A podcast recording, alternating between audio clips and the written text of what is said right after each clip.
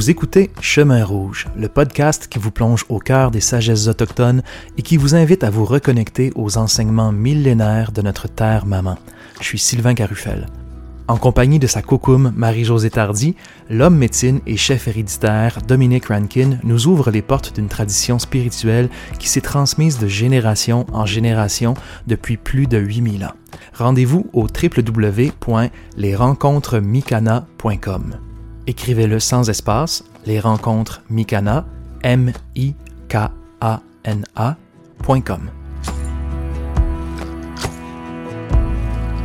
Aujourd'hui, j'ai la chance d'avoir avec moi ici, dans mon studio, le chef héréditaire et homme médecine Dominique Rankin. Euh, Dominique, salut. Quoi, quoi? Quoi, quoi? Est-ce que je te tutoie ou je te vous vois? Oh, vous pouvez me tutoyer. C'est nous, il y a...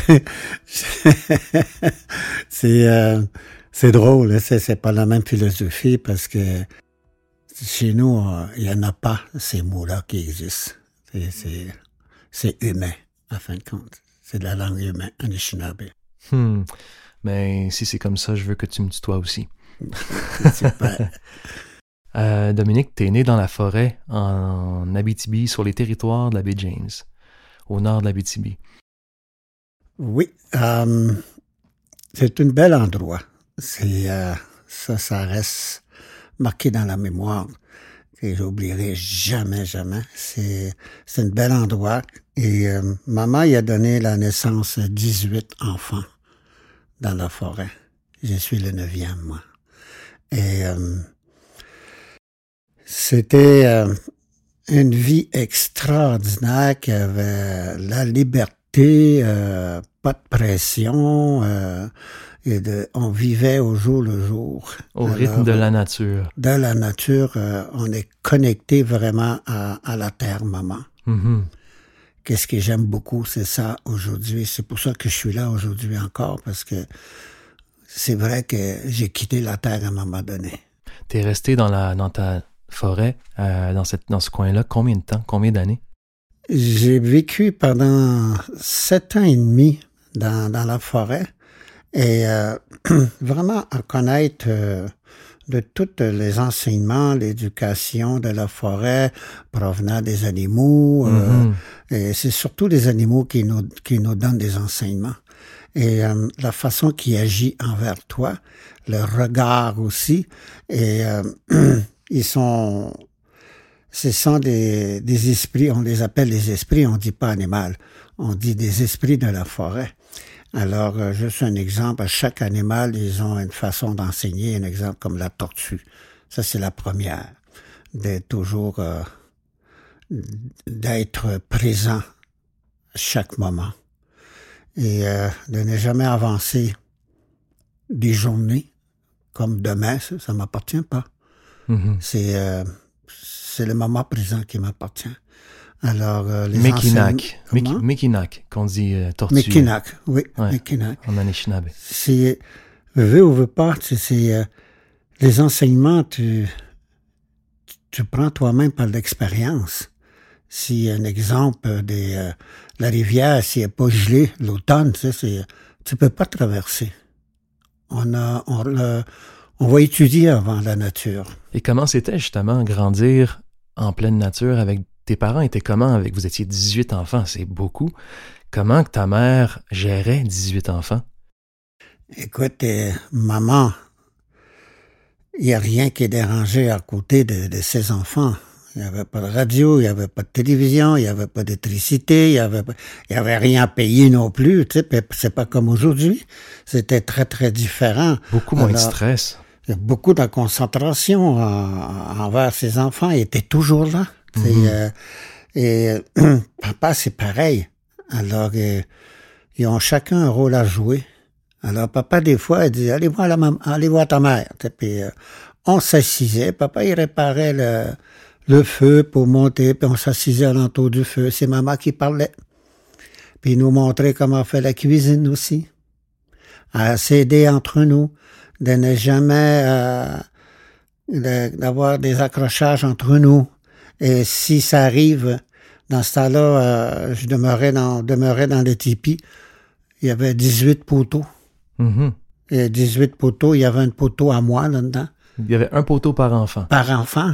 Et, c'était euh, quoi la, la philosophie de ça? L'image, est-ce que c'était qu'une famille se tient, chaque poteau est important pour que le tipi puisse tenir, quelque chose comme ça? Chaque poteau est important de l'enfant.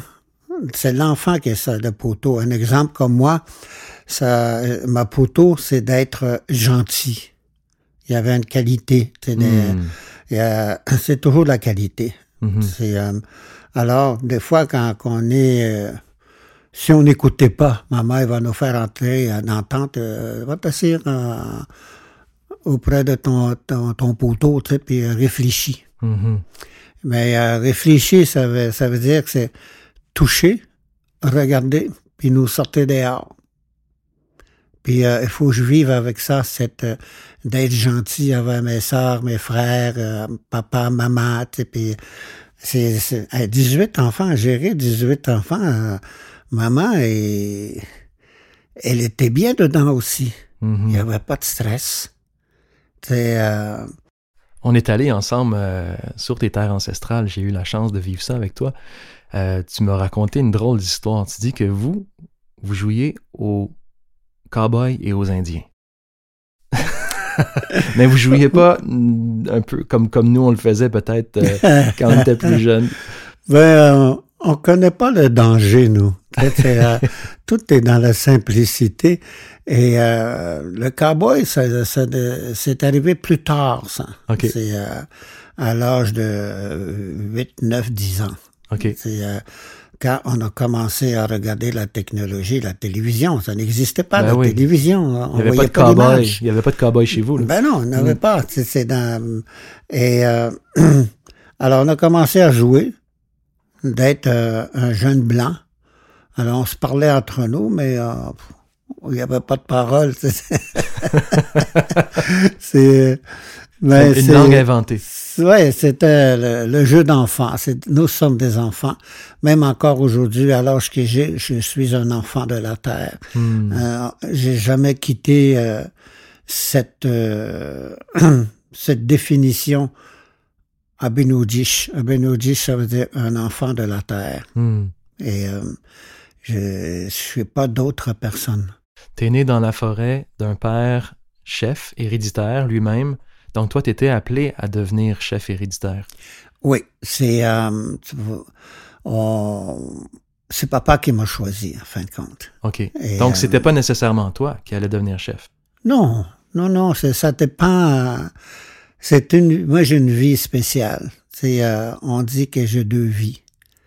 Alors c'est par rapport que les aînés m'ont pris euh, tout de suite en main, puis euh, les aînés ils disaient cet enfant-là il, il ira jamais ailleurs que dans la forêt. Puis, euh, et malgré tout, qu'est-ce qui s'est passé, le changement de, de vie, tu sais, Mhm. euh, alors j'étais euh, aussi déraciné comme tout le monde. Et euh, alors je suis devenu un enfant, un autre enfant, on peut dire un enfant maturisé. Mais cet enfant-là, on, on pourra, je suis certain, on trouvera le temps de parler. T'es passé, t'as eu euh, l'expérience des pensionnats autochtones. Euh, mais je suis vraiment intéressé à ce qu'on reste dans ton enfance, dans ton coin de pays. Euh, comment ça s'est passé, cette transition-là, cette transmission-là de ton père à toi? Et comment est-ce qu'il t'a choisi? Il est arrivé, est-ce qu'il est arrivé un événement spécial? Oui, à mon enfance, j'étais comme un bébé, un enfant handicapé. J'avais pas de, j'avais pas de poumon. Un poumon qui était, qui fonctionnait pas, puis l'autre la moitié qui fonctionnait. Alors, euh, étant donné que mon père, euh, c'est un, homme médecine, euh, maman aussi. Alors, euh, maman, elle, avait des gros problèmes de santé aussi parce que j'étais un bébé gros. Alors, euh, maman, il y a eu de la difficulté aussi au niveau de la santé physique. euh, et euh, il y a une hémorragie, ça a créé une hémorragie aussi, maman. À l'accouchement? Alors, c'était urgent, oui, à l'accouchement. C'était urgent de trouver une façon. Puis, ce journée-là, il y a un oiseau en métal qui est arrivé. un avion. Oui, l'avion. Et je ne sais pas comment ils ont rentré en communication euh, papa puis le pilote d'avion.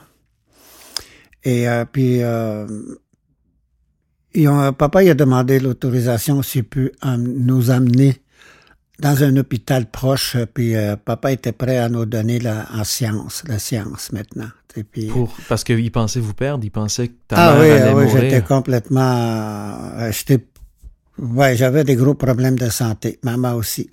Alors, euh, on est parti à l'avion, mais l'avion est, on a eu des problèmes au niveau euh, gasoline, et Hmm. euh, puis euh, on a fait une crash d'avion au, à côté du lac. Alors tout le monde les voyait. euh, il n'y avait pas de réserve à ce temps-là, c'était un campement. Et tout le monde nous voyait descendre juste avec une boule de feu qui, qui couvrait le feu de l'avion. Et c'était à l'hiver. Et euh, alors, euh, oui, c'est ça. On est, Donc, on vous vous êtes une- écrasé, ton père et toi, Non, maman. ta, ta mère, ton père et Une autre madame qui aussi qui était euh, qui avait de la misère à, à coucher, plus le pilote d'avion. Hmm. On était quatre avec moi. Et euh, alors moi j'étais assis avec maman attachée et euh, la madame tout seul, le pilote d'avion. Et puis quand on a quand l'avion est tombé, les hommes ils ont traversé pour euh, éteindre le feu, essayer d'éteindre le feu. Puis on finit par éteindre à côté du, de la cabine. Avec l'adrénaline, euh, mon père il a arraché la porte. Et euh, puis il est sorti euh, avec le banc. Il a arraché le banc aussi. Et euh, papa, il disait c'était facile pour moi arracher ça. J'avais toute une force. Euh, alors, il a mis maman un petit peu plus loin au lac. Et euh, puis il est venu chercher la madame. Puis après ça, il, euh, le pilote était inconscient. Lui aussi, il est sorti. Puis après, l'avion est, est tout passé au feu. Tout est explosé. On est vraiment un cadeau de la vie. Et à la suite de ça, papa, il a décidé que que moi, j'ai, j'étais plus là, là. Et euh, alors, il a, papa, il a fait un gros feu sacré. Il pensait te perdre. Ouais, puis en même temps, euh, incinérer euh, un enfant, là, on peut le faire dans la même journée euh, quand un bébé part dans, dans un, un autre esprit, tu sais. puis, Ça, c'est vos pratiques d'incinérer? oui, oui, oui, c'était la- c'était normal. Euh, mais papa, lui, euh, il dit qu'il me voyait que euh, j'étais pas parti au complet, mais j'étais déjà changé de couleur et tout ça, mais euh, Hmm. il, a, il a cru son feu sacré, puis euh, papa il, m'a mis la médecine euh, partout sur moi, sur moi, et Donc, il a- papa il il a- avait décidé, Il a allumé un feu sacré. Oui, et puis m'a mis à côté du feu sacré sur une grosse roche. Hmm. C'est comme l'incubateur, à, peu- près, la chaleur. Mhm. euh, Le bébé, il a besoin de la chaleur. Et euh, alors, euh, il m'avait donné euh, papa toute la nuit. Puis papa, il m'a dit, je t'avais dit de partir au lever du soleil, tu restes où tu pars. Alors, et papa, il a entendu pleurer un enfant. Hmm. Puis euh, mes deux poumons, ils ont ouvert. Il Wow. paraîtrait. Puis ça, ça a l'air que j'ai un bébé qui pleure dans la forêt, là. Euh, C'était coup, hein, c'est en plus. Et euh, alors quand que papa il m'a traversé le, le lac pour aller rejoindre maman, et euh, c'était le matin bonne heure, et le lever du soleil était déjà là, et maman il était au soin, et maman il m'a entendu. Ça, ouais, le bébé arrive, puis il a dit aux gens, Ndotamuk, Dish, Kapite Otaka, Tagushin. Il dit, l'enfant qu'on attend pleurer de loin est arrivé. C'est lui. Alors, euh, alors c'était moi. Capi Théotech, Que Ouais, Capiteotec, ça c'est mon vrai nom. c'est ton vrai nom. Capiteotec, qui veut dire un enfant qu'on attend pleurer de loin. On l'entend presque jamais, ce nom-là. Pourtant, t'es quelqu'un, t'es, perso- une personnalité publique, tu fais plein de choses. Tout le monde te connaît comme Dominic Rankin. Si. Mais Dominic Rankin, ça devient de où, ce nom-là? Ah mon Dieu, ça c'est une autre histoire qui... euh, En, pa- en passant, c'est, je, je m'excuse, c'est extraordinaire l'histoire que tu viens de nous raconter là. Euh, c'est vraiment toute une histoire, puis euh, c'est extraordinaire. Mais euh, j'avais juste l'impression de pas avoir fait une pause pour mesurer tout ce que tu venais de raconter. Mais Dominique Rankin, ouais, tu m'as déjà raconté l'histoire de, de Dominique Rankin. Excuse-moi, je t'ai interrompu. C'est lors de l'évangélisation. Hmm. Et euh, avant, c'était la compagnie Le Bédusson qui est arrivée, le trait de la fourrure. Alors, tous les, les Chinabais travaillaient pour euh, la compagnie Le Bédusson. Tu me disais que ton Et, père euh, partait des semaines en canoë pour Ah, amener oui, des euh, pots vers les cris au nord. Exactement. Ouais. Et tous les hommes, euh, ils travaillaient pour la compagnie Le But du Son. Puis euh, ces gens-là, ils n'étaient pas payés. euh, ils payaient euh, selon la hauteur de, de- de la fourrure qu'ils amenaient. Et euh, c'est euh, c'est des gens qui ont euh, vraiment abusé les, les, les- des hommes et euh, qui payaient pas. Euh, C'était long hein, pour recevoir des, on appelle ça chognan, chognan qui, euh, qui veut dire les papiers. C'est de la- l'argent en fin de compte. Et euh, alors, il y a eu une attente avec euh, le gouvernement fédéral et provincial et aussi les gendarmeries royales du Canada et les missionnaires pour évangéliser les petits sauvages. C'était comme ça. Évangéliser les petits sauvages. Et euh, alors, euh, cet homme-là, Collins Rankin, il travaillait pour la compagnie Le But du Son. C'était un Écossais. Alors, il y avait beaucoup, beaucoup des Écossais qui travaillaient pour la compagnie du Son, étant donné que c'est une compagnie d'Angleterre et, tout ça, les anglophones. Et euh, alors, euh, à tous les printemps, il organisait pour baptiser ou un mariage. Quand les sauvages ils sortaient au printemps pour venir euh, porter la, la fourrure et profiter, les missionnaires profitaient de, de baptiser les sauvages. Alors, mon arrière-grand-père, il a reçu le nom Collins Rankin. C'est un blanc qui, qui était écossais. Et la religieuse aussi qui était là aussi. Alors, toutes les sauvages avaient une religieuse. Et euh, qui, qui était comme moraine. Les sauvages n'avaient pas le droit d'être parrains parce qu'on était des mauvais esprits dans le temps. C'était tous des jugements comme ça. Mais en fin de compte, euh, tout se, suivait génération en génération le, le nom Rankin, euh, comme Dominic Rankin. C'est- euh, encore, euh, c'est un blanc qui m'a donné son nom Dominic, et- mais Rankin, c'est c'est Collins Rankin, qu'on connaît pas du tout. Ben non, ça explique bien. Est-ce que tu permets si des fois on t'appelle Capithéotech? Moi, c'est mon nom, hein. C'est, euh, écoute, j'ai, moi, ça me fait plaisir quelqu'un qui m'appelle Capithéotech. Et euh, c'est quelque chose qui, est, à- qui a failli di- disparaître aussi entre nous et euh, par rapport de tout ce qui s'est passé.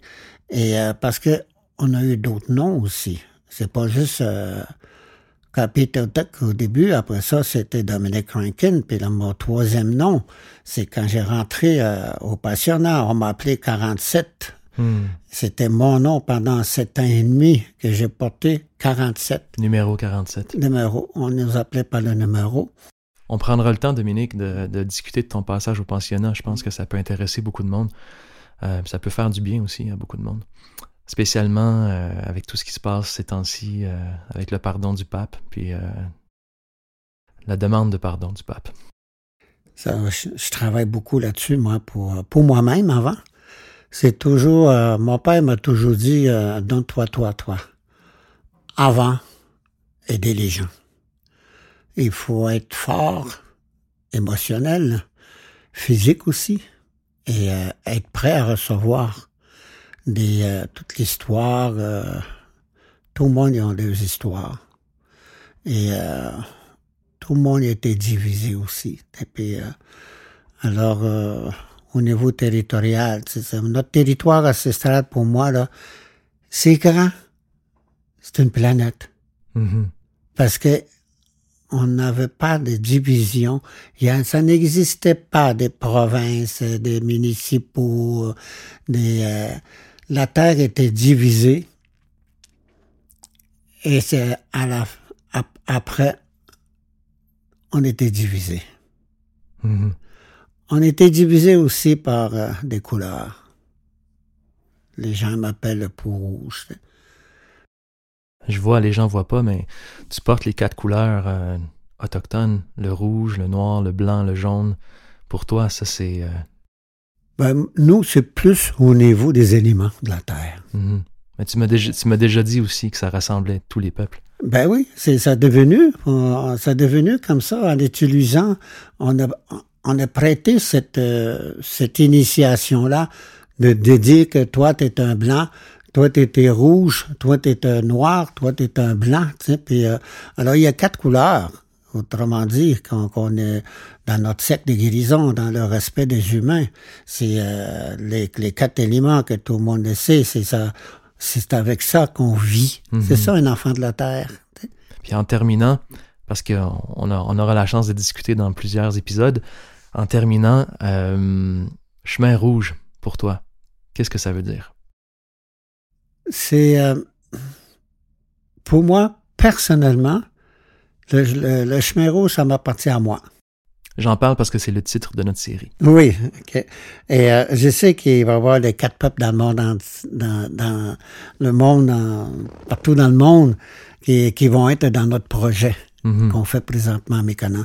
Et euh, alors, euh, Kidakinan. moi, le Kedakinan, ouais, Kedakinan, notre terre, maman.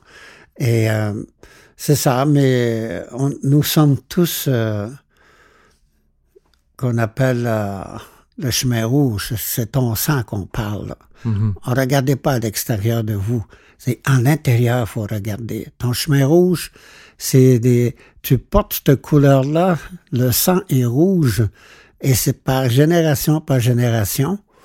Et euh, moi, je dis souvent, observe tous les matins sur ta main, il y a une veine qui se passe sur ta main, et cette veine-là, en intérieur, c'est ce qu'on appelle le, chemin rouge. Ton sang est rouge, comme le mien, comme un noir, comme un blanc, comme euh, qui que ce soit.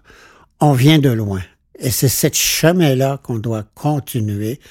Nos ancêtres, malgré nos ancêtres qui ont été euh, parfaits, et euh, ben, parfait, personne parfait. A personne, c'est pas vrai. C'est surtout qui ont fait le possible de vivre gentiment, Mhm. et puis il y en a d'autres aussi qui ont fait des conneries. Mais ce sont des nos ancêtres aussi. C'est- des professeurs, ce qui veut dire euh, fais pas que ce que j'ai fait moi. Continue ton chemin rouge. Puis euh, alors pour moi le chemin rouge euh, c'est pas question de autochtone, Mhm. c'est la question de un Anishinaabe, un humain. Un humain. Les chiens aussi ont le sang rouge. Les animaux. C'est pour ça qu'on est toujours connectés sur la terre à cause des animaux qui nous enseignent. Moi, euh, moi, si je retournerais là, à ne plus avoir de paiement, de plus avoir rien à charge, si je retournerais dans la forêt, là, la première chose que je rencontrerais, c'est un ours. De rentrer dans la famille des ours, comme c'était avant. Mhm. Ils m'ont apprivoisé.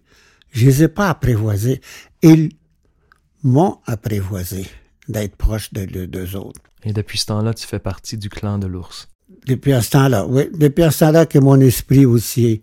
Il y a tellement d'histoires qu'on pourrait raconter. Je, je- je prends des notes parce que cette histoire-là, tu as une histoire avec un ours, avec ton ours. Ah ben oui, on, on pourrait en parler dans un autre épisode. Absolument. Mais euh, je vais, on va terminer pour aujourd'hui, pour euh, cet épisode. Mais euh, je reviens à Kidakinan. Kidakinan qui est un peu notre un chemin, un retour à soi, un retour à la terre-maman, à la terre-mère. Tu sais, les enseignements chez nous, c'est oral et visuel.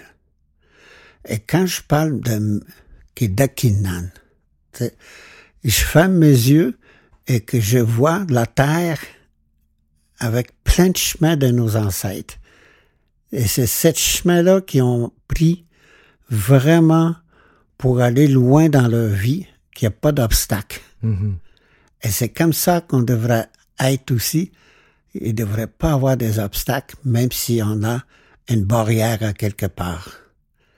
C'est ça, Dakinan. Que Dakinan aussi, c'est, on est des gardiens de la terre maman. Nous sommes tous des gardiens de la terre maman. Et euh, alors, pour aider la terre maman, il faut commencer par soi-même. En- encore une autre fois, donne-toi tout. tu sais. Mhm. Et cette phrase-là, donne-toi tout, pour moi, c'est c'est très, très, très grand. C'est de- tu peux utiliser à, à n'importe quel moment quand tu as de la peine. euh, c'est de l'accepter, tes larmes coulent, c'est, c'est de guérison. tu sais, c'est- alors, c'est... On est ricaneux. Il faut être ricaneux, il faut être un clown. Alors, pour moi, c'est... c'est je vais rester toujours clown. être sérieux, pour moi, c'est... Il n'y a pas une fois où je t'ai rencontré que tu essayé pas de m'en, de m'en pousser une, une craque, une blague. J'adore ton humour. Puis c'est un beau signe de. C'est une belle qualité pour la résilience, ça. Exact. grâce à l'humour que vous avez traversé euh, tellement de choses. Dominique, Capitéothèque, merci beaucoup. Miigwech. Miigwech. Miigwech.